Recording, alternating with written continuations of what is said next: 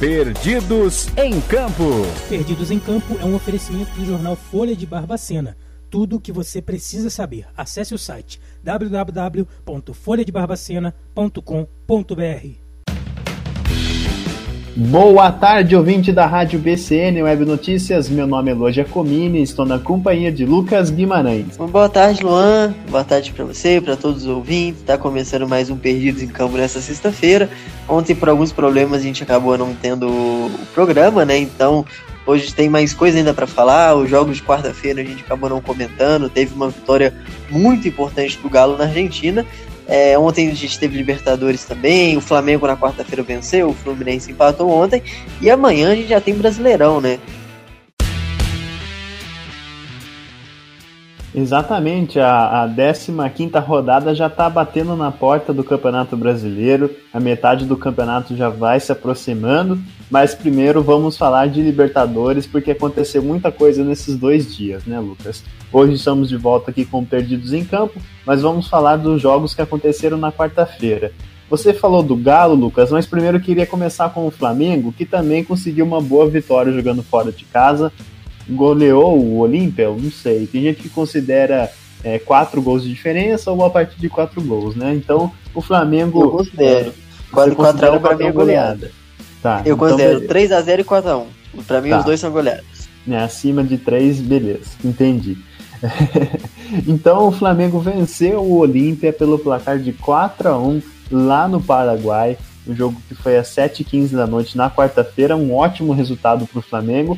Um jogo começou meio tenso, né, Lucas? Teve é, parada para atendimento de um jogador que sofreu uma lesão, né, um traumatismo craniano, jogador do Olímpia, numa dividida ali com com o Arrascaeta. Foi meio sem querer, né, mas acabou acertando o adversário o Arrascaeta, tirando ele do jogo. Jogo que também contou com o público, né, Lucas? A gente já comentou do, do, do Flamengo jogando com o público nessa edição da Libertadores. Agora o Olímpia também é, jogou no seu estádio, um estádio acanhado, mas tinha mais ou menos umas duas mil pessoas ali assistindo aquela partida. É, a história do jogo poderia ser muito diferente ali no final do primeiro tempo, no lance que o Felipe Luiz toma o segundo cartão amarelo, mas o VAR chamou para um lance anterior, né, que tinha sido um possível pênalti para o Flamengo. O VAR analisou, marcou o pênalti e a partir é, o protocolo é que quando um pênalti ou uma expulsão acontece, é, tudo que tudo que o tudo que aconteceu depois disso até o lance parar para ir pro VAR é anulado, né? Porque isso passa a não fazer parte da partida. Então, o segundo cartão do Felipe Luiz foi anulado. Ele então voltou a ter um cartão amarelo só e o Flamengo passou a ter um pênalti onde converteu com o Gabigol, Gabigol que é artilheiro da Libertadores com oito gols já, e vem sendo talvez o principal nome da competição, é o artilheiro isolado, é o líder em participações diretas em gol. No segundo tempo ainda o Flamengo conseguiu, é, tomou um gol, mas conseguiu marcar outros dois, então leva uma vantagem muito confortável para o Maracanã, onde vai ter o seu torcedor e dá um, um, um passo muito importante é, para enfrentar ou o Barcelona ou o Fluminense, que jogaram ontem, daqui a pouco a gente fala como esse sim ficou um confronto bem aberto, talvez até com favoritismo, um leve favoritismo para a equipe equatoriana. Né, Lucas, é, esses confrontos de Libertadores, o Flamengo conseguiu muito bem é, já adiantar esse resultado goleando fora de casa para poder decidir no Maracanã com uma certa tranquilidade. É, quem também venceu fora de casa, mas não tão pelo um placar tão grande assim, foi o Atlético Mineiro. O Galo viajou até a Argentina, jogou lá no Monumental de Núñez para enfrentar, o- enfrentar o poderoso River Plate e conseguiu sair com uma vitória. Com gol, adivinha de quem? Hulk? Não, dessa vez não foi o Hulk, mas sim a lei do ex sempre funcionando. O Nacho, é, que o Inácio Fernandes, que jogava no River Plate até a temporada passada, fez uma boa, uma partida meio apagada até, mas acabou fazendo o gol. É, o gol que dá uma grande vantagem para o Atlético Mineiro, principalmente por ter feito esse gol fora de casa. Mas no final, Lucas, o Nacho que, que conseguiu essa vantagem para o Atlético e que é um importante jogador, vai, vai desfalcar a equipe, né? Foi expulso direto, uma revisão do VAR ali, a interpretação, o VAR, na minha opinião, é, interfere num lance de interpretação, o que teoricamente está errado, né? Mas a gente não tem as conversas com a arbitragem para saber o que exatamente o VAR pra, passou para o árbitro de campo. O que vale é que o Nacho, que fez o gol da partida, é, um gol que dá vantagem ao Atlético Mineiro, foi expulso, não jogará a próxima partida, estará suspenso. Em uma noite não muito inspirada do River Plate, é claro que teve sim as suas chances, mas o Everson foi muito bem, tanto é que foi eleito o melhor jogador da partida. Sim, o, o, o Galo não vai contar com o Nacho no jogo da próxima semana, mas o River Plate também não vai contar com o volante Enzo Pérez, que tomou o terceiro cartão amarelo, então é um desfalque importante para cada lado. É, é uma vitória muito importante fora de casa. É bom a gente falar que, apesar da, do, do Marcelo Gadiardo fazer um trabalho fenomenal à frente do River Plate, ele já enfrentou equipes brasileiras oito vezes é, jogando no Monumental de Núñez em Copa Libertadores e não venceu nenhuma vez, né? Foram quatro empates e quatro derrotas, mas é bom a gente lembrar que, em compensação, fora de casa, esse, esse River dá trabalho para as equipes brasileiras, é, já eliminou quando venceu em 2015, é, perdeu pro, pro Cruzeiro em, em, na Argentina e depois goleou por 3 a 0 no Mineirão. Contra o Palmeiras na temporada passada, quase conseguiu reverter um 3 a 0 que seria uma coisa muito absurda. Então é bom o Atlético ficar de olho, mas que o, o, o Cuca está mostrando uma competitividade muito grande, né? É um time que uma defesa muito sólida. O, o Nathan Silva e o Júnior Alonso estão fazendo uma dupla de zaga é, impecável, é, muito, muito sólida mesmo. Se o Atlético tinha algum problema em achar a dupla do Júnior Alonso, porque o Hever é, não está mais na, na, na, flor da idade e o Igor Rabelo é, de certa forma, bastante inconstante. O, o, Galo conseguiu ali achar algumas soluções. O Mariano, que na temporada passada chegou muito badalado, mas não conseguia mostrar qualidade dentro de campo, tanto que o Guga foi titular com o São Paulo ali sem nenhuma dúvida, né? Não tinha nem rodízio, o Guga era o titular. Mas agora o Mariano merecidamente ganhou a vaga como titular, vem jogando muito, aproveitou algumas, é, algumas vezes que o Guga desfalcou o, o Galo e aí pegou essa vaga para si. É, apesar da gente falar do nome do River Plate, o trabalho sólido também, esse, esse Atlético tem um, tem um time melhor, tem um time com figuras é, mais qualificadas, eu acho que em todos os setores praticamente, jogadores de, de seleção, né? Como Júnior Alonso, no meio de campo é, o Nacho, que é de seleção, o Zaracho, que eu, ele, acabam não jogando na. acabam não sendo convocados na Argentina até pelo, pelo grande quantidade, mas mas são, são jogadores muito qualificados, tanto que o, o Nath Fernandes era cogitado para ir para as Olimpíadas com a Argentina, acabou não indo, mas é, é, um time, é um time muito forte que dá um passo bem importante, talvez é, é, é, é só a, a, segunda vitória, né? Porque nos outros três confrontos o Flamengo goleou, esse eu acho que já está garantido nas semifinais, mas os outros dois confrontos terminaram empatados, né? Tanto Fluminense quanto, quanto São Paulo e Palmeiras. Então o Galo consegue fora de casa um resultado enorme. É, Lucas, um resultado muito importante para o Atlético Mineiro, jogando fora de casa. O Cuca fez uma campanha meio parecida assim com o Santos na temporada passada, conseguiu é, segurar um 0 a 0 lá na Bomboneira e depois venceu o Boca na Vila Belmiro. Dessa vez conseguiu vencer, inclusive fora de casa, no Monumental de Nunes. Então, é, excelente resultado para o Atlético Mineiro, já que você falou de outros resultados que terminaram empatados, vamos falar então de Fluminense, que jogou na noite de ontem.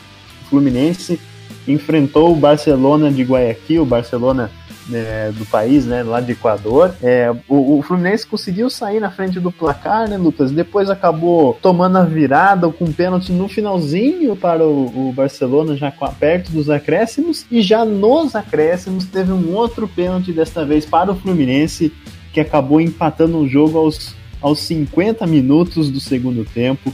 É, o Barcelona já teve um jogador expulso, né? Aos, é, na metade do segundo tempo também. Então, mas foi um jogo difícil para o torcedor fluminense, ainda mais sabendo que tinha saído na frente do placar e tomou dois gols do time que estava jogando fora de casa, né? Então o Barcelona tem uma boa vantagem para decidir lá em Guayaquil. É, fica um gosto estranho, porque, como você falou, saiu na frente, o Fluminense começou muito bem o jogo, mas o Barcelona cresceu e, e o, o, segundo gol do Barcelona acaba saindo quando quando o Fluminense já tinha um jogador a mais em campo, né? Então, talvez quando o jogo é, talvez na hora da expulsão era até é, possível que o Fluminense conseguisse pressionar e sair com essa vitória, que seria muito importante. Mas esse 2 a 2 acaba sendo um resultado que, por, por seu gol 50 do segundo tempo, esse pênalti, esse gol do Fred acabam é, melhorando um pouco.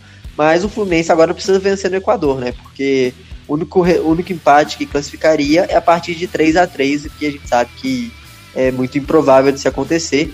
Então agora é, o, o, o, Fluminense que tem é, um histórico não muito bom contra equipes equatorianas no, na, nos torneios continentais, né? Teve muito problema com a equipe da LDU, parou na, na única final de Libertadores que chegou, por exemplo, mas agora tem é, o Barcelona de Guayaquil para tentar enfrentar esse bom time que vai sobrevivendo como a única equipe é, equatoriana já nas oitavas, agora a única equipe equatoriana nas quartas e pode ser talvez a única equipe não brasileira das semifinais. É bem curioso, né, Lucas? Muitos brasileiros nessa edição da Libertadores. Sobrou apenas um argentino, né? Também tinham vários argentinos, só temos o River Plate no momento. Então, de nacionalidades na Libertadores, apesar do número de times ser grande, mas temos somente brasileiros, um paraguaio, um equatoriano e um argentino. O resto é tudo brasileiro.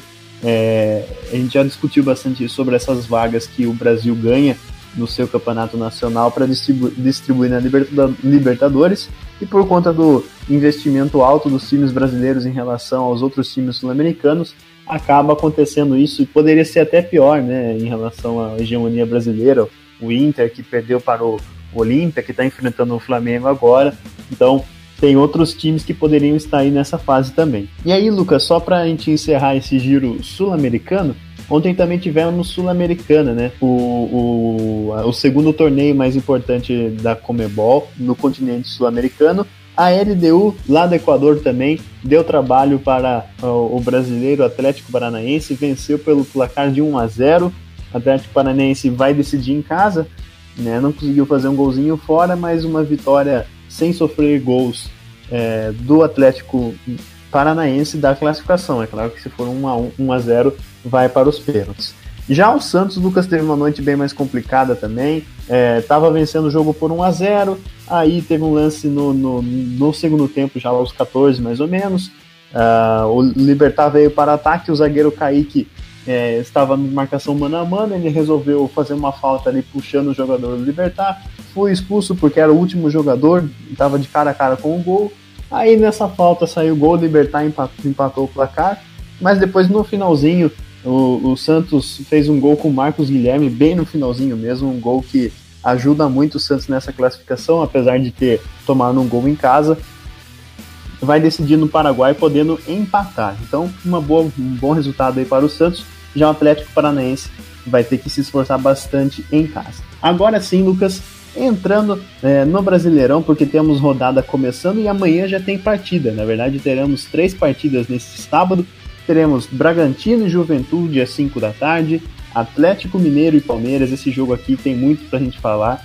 Às 7 da noite, São Paulo e Grêmio também às 9 da noite, começando então com Bragantino e Juventude às 5 da tarde. É, é, é o jogo pro Bragantino tentar voltar a, a vencer e convencer, né? No último, na última rodada ficou só no empate fora de casa contra a equipe do esporte. Então é um jogo bem importante para a equipe de, de Bragança, porque tá brigando muito bem ali na, na, na Copa Sul-Americana. É, possivelmente possivelmente estará nas semifinais, né? Conseguiu uma vitória importante contra um forte Rosário Central fora de casa. E passando até pelo jogo do Galo e Palmeiras, talvez seja um. Talvez não, né? É o grande jogo da rodada.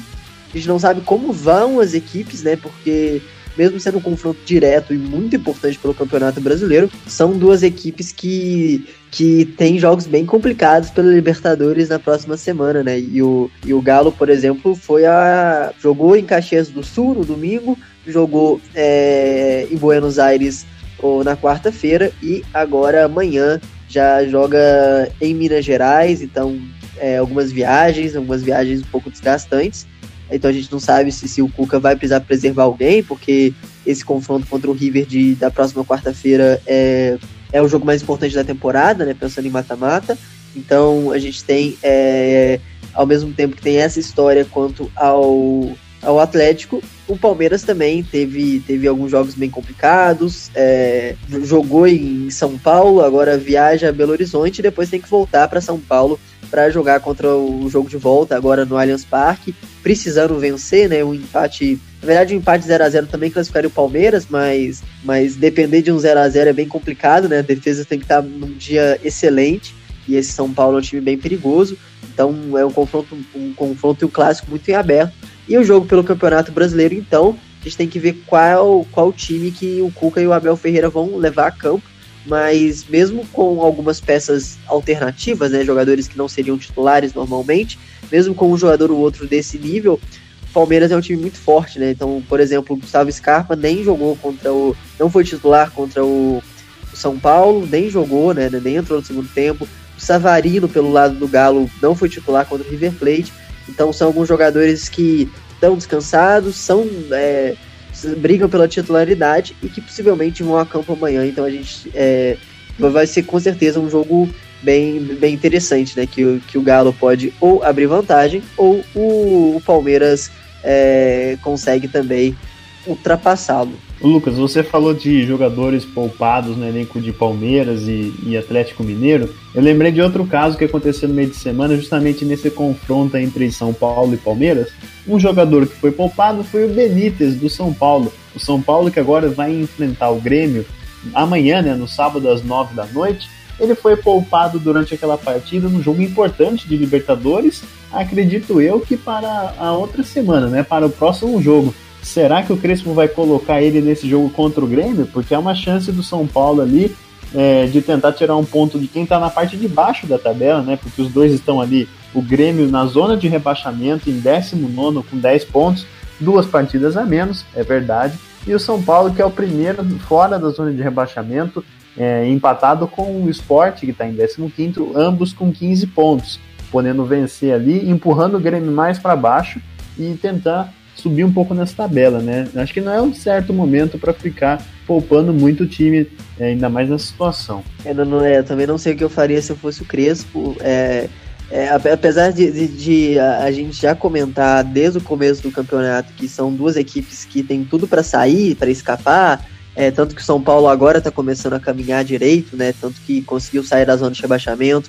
E antigamente era é, são Paulo passou 10 jogos sem vencer, né? Os 10 primeiros jogos, estava na. É, é, tava em 19, né? O Grêmio, que era o vigésimo.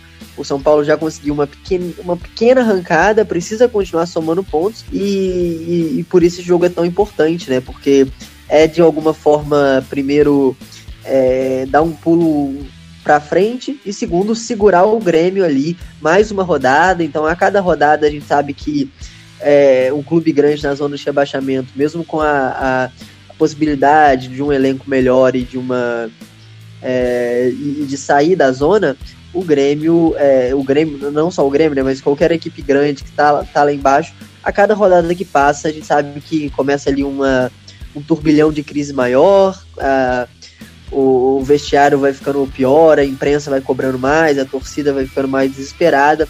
Então, o, uma vitória do São Paulo pregaria o Grêmio mais uma rodada é, ali em 19, então seria bem complicado, e colocaria o colocaria oito pontos de vantagem, lembrando que o Grêmio tem dois jogos a menos, né? então mesmo que se vencesse as duas partidas que falta, o Grêmio não conseguiria alcançar o São Paulo.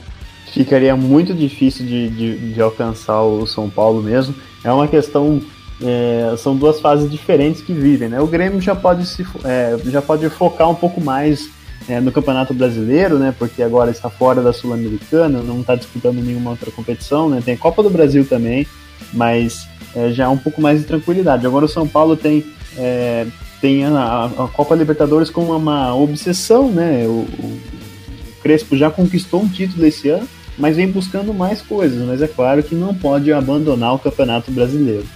Vamos dando sequência então, que no domingo tem bastante partida aqui para a gente falar. Primeiro teremos Flamengo e Esporte. É de certa forma uma rivalidade, né, Lucas? Uma rivalidade nacional. Esse jogo vai acontecer às quatro da tarde. O Esporte lá embaixo, assim como São Paulo querendo fugir da zona de rebaixamento. e o Flamengo nessa escalada rumo à disputa pelo título. Todos os últimos jogos do, do, do Flamengo estão sendo goleadas, né? É, é, alguma, a maioria a seu favor, e o último jogo do Campeonato Brasileiro foi o 4 a 0 para o Internacional. Então, longe de mim falar que o Flamengo não é favorito, é só uma brincadeira mesmo, mas que é um Flamengo sem o Gabigol também, sem o Pedro, que está lesionado, então a gente é, vai ser interessante ver o que, que o Renato Gaúcho vai fazer com esse elenco, se vai entrar com o Rodrigo Muniz, se vai entrar com o Bruno Henrique. Então, é, acaba sendo um, um, jogo bem importante para o Flamengo para voltar a se recuperar no, no, Brasileirão, né? O Flamengo que ainda não encostou nos líderes, tem jogos a menos, né? A gente tem que lembrar isso também, mas ainda assim precisa encostar logo ali na, na parte da frente da tabela e depois do, da boa vitória fora de casa no Paraguai, não tem que se preocupar muito com o jogo de volta da Libertadores, né? Porque é, o, o, Flamengo é bem complicado pensar num cenário onde o Olímpia faça uma goleada sobre, sobre o Flamengo no Maracanã. Mesmo o Flamengo tendo tomado é, uma goleada recente para o Internacional, a gente tem que lembrar que são momentos diferentes, né? O Flamengo ali ele precisava vencer, então o Flamengo partiu para cima e aí acabou tomando os dois primeiros gols no contra-ataque no, no, primeiro tempo. O terceiro também foi no contra-ataque. Então a gente é, são cenários diferentes de partida. Então Flamengo precisa, é, podendo perder até para o Olímpia no Maracanã, dificilmente tomaria quatro gols em, em lance de contra-ataque. Outro jogo que teremos às quatro da tarde é Corinthians e Ceará, duas equipes que vêm de empates. Né? O Corinthians empatou com o Santos na Vila na última rodada pelo placar de 0 a 0 um jogo bem complicado de se assistir. Ceará também veio um empate em 0 a 0 mais um empate na conta do Ceará no meio do caminho. Duas equipes que empatam bastante, mas vão acumulando pontos. Né? O Ceará é o sétimo atualmente no campeonato com 23 pontos, e o Corinthians ali está em 12 com apenas 18 conquistado em 15, mas é, vem ambos ali empatando, acumulando pontinhos importantes para se afastar da zona de rebaixamento, e o Ceará muito mais próximo da, da zona de classificação da Libertadores do que do meio da tabela. A gente pode ter só um adendo, a gente pode ter o Renato Augusto em campo domingo, né, fazendo sua reestreia pelo Corinthians. Ele que a gente já pode dizer que é um ídolo do, do Corinthians pela primeira passagem. Agora volta com uma moral muito grande para jogar junto com o, com o Giuliano, que já estreou na última partida. Então é, tende a ser um jogo bem legal nesse domingo à tarde em Itaquera. Estreia sempre gera aquela tensão, aquela, aquele clima diferente, né, Lucas? E aí, Lucas, temos mais, mais três jogos aqui que acontecem às 18h15. É, primeiro, Bahia e Atlético Goianiense, Cuiabá, Atlético Paranaense e Fortaleza e Santos. É, eu queria perguntar para você, Lucas, desses jogos aí, é, Fortaleza e Santos, à primeira vista, assim, chama bastante atenção.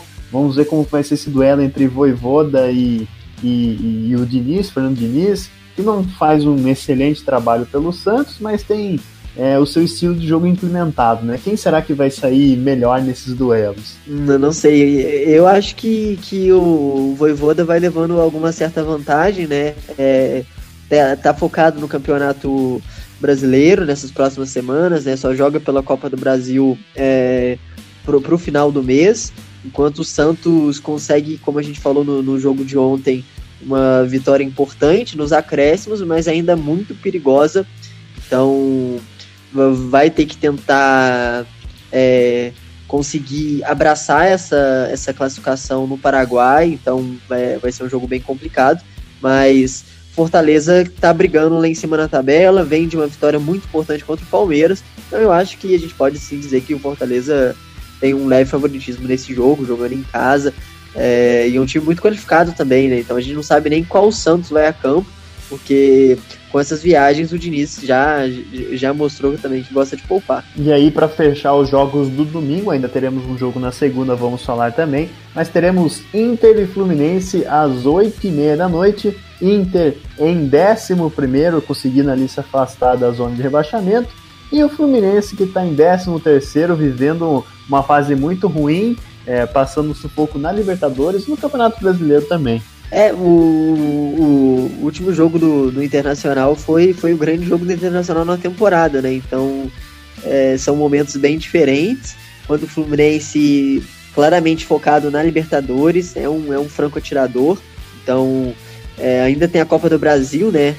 Que, que, tem um confronto muito difícil contra o Galo, que hoje a gente pode dizer que, que o Galo é favorito, até pelo, pelo futebol que vem jogando e, e esse momento não muito bom do tricolor, mas no Beira Rio é, é, Internacional começa a, a, a, tentar dar alguma arrancada, né? É, o Guerreiro voltando de lesão, com o Yuri Alberto vindo de um três gols, o Tyson que conseguiu desencantar, não só fazer um gol, mas jogar muito bem, Patrick que, que vinha sendo muito pouco utilizado, desde o Miguel Ángel Ramírez até o trabalho do Diego Aguirre, ele foi muito pouco utilizado, mas que na última partida teve a chance como titular, participou dando assistência para dois gols. O Edenilson também foi peça fundamental. Então foi um jogo que é, tem um potencial de mudar a temporada do Internacional a curto prazo, né? Mudar a confiança, mudar é, a mentalidade. Então é, é um jogo para a gente prestar atenção como vem esse Internacional, se realmente começa alguma sequência mais interessante para mostrar uma mudança de foco, né? Porque, como você disse até agora, a temporada internacional está sendo focada em fugir da, da, do Z4, né? Já, já perigou ali, já chegou a ser 15 na tabela, então tem que tentar uma recuperação mais rápida possível. E para finalizar os jogos dessa rodada, Lucas, teremos na segunda-feira Chapecoense e América Mineiro. Esse jogo vai acontecer na segunda às 8 da noite. Mas semana que vem a gente volta aqui para falar melhor sobre todos esses jogos da rodada do final de semana. Lucas, uma boa tarde para você e um bom final de semana. Segunda a gente está de volta. Boa tarde para você também, Luan. É muito jogo bom nesse final de semana. A gente comentou já de, de alguns bem interessantes e que segunda-feira a gente comenta melhor aqui como foram nesse final de semana. Uma boa tarde. E assim vamos finalizando mais uma edição do Perdidos em Campo aqui na BCN Web Notícias. E amanhã a gente está de volta ao meio-dia e meia.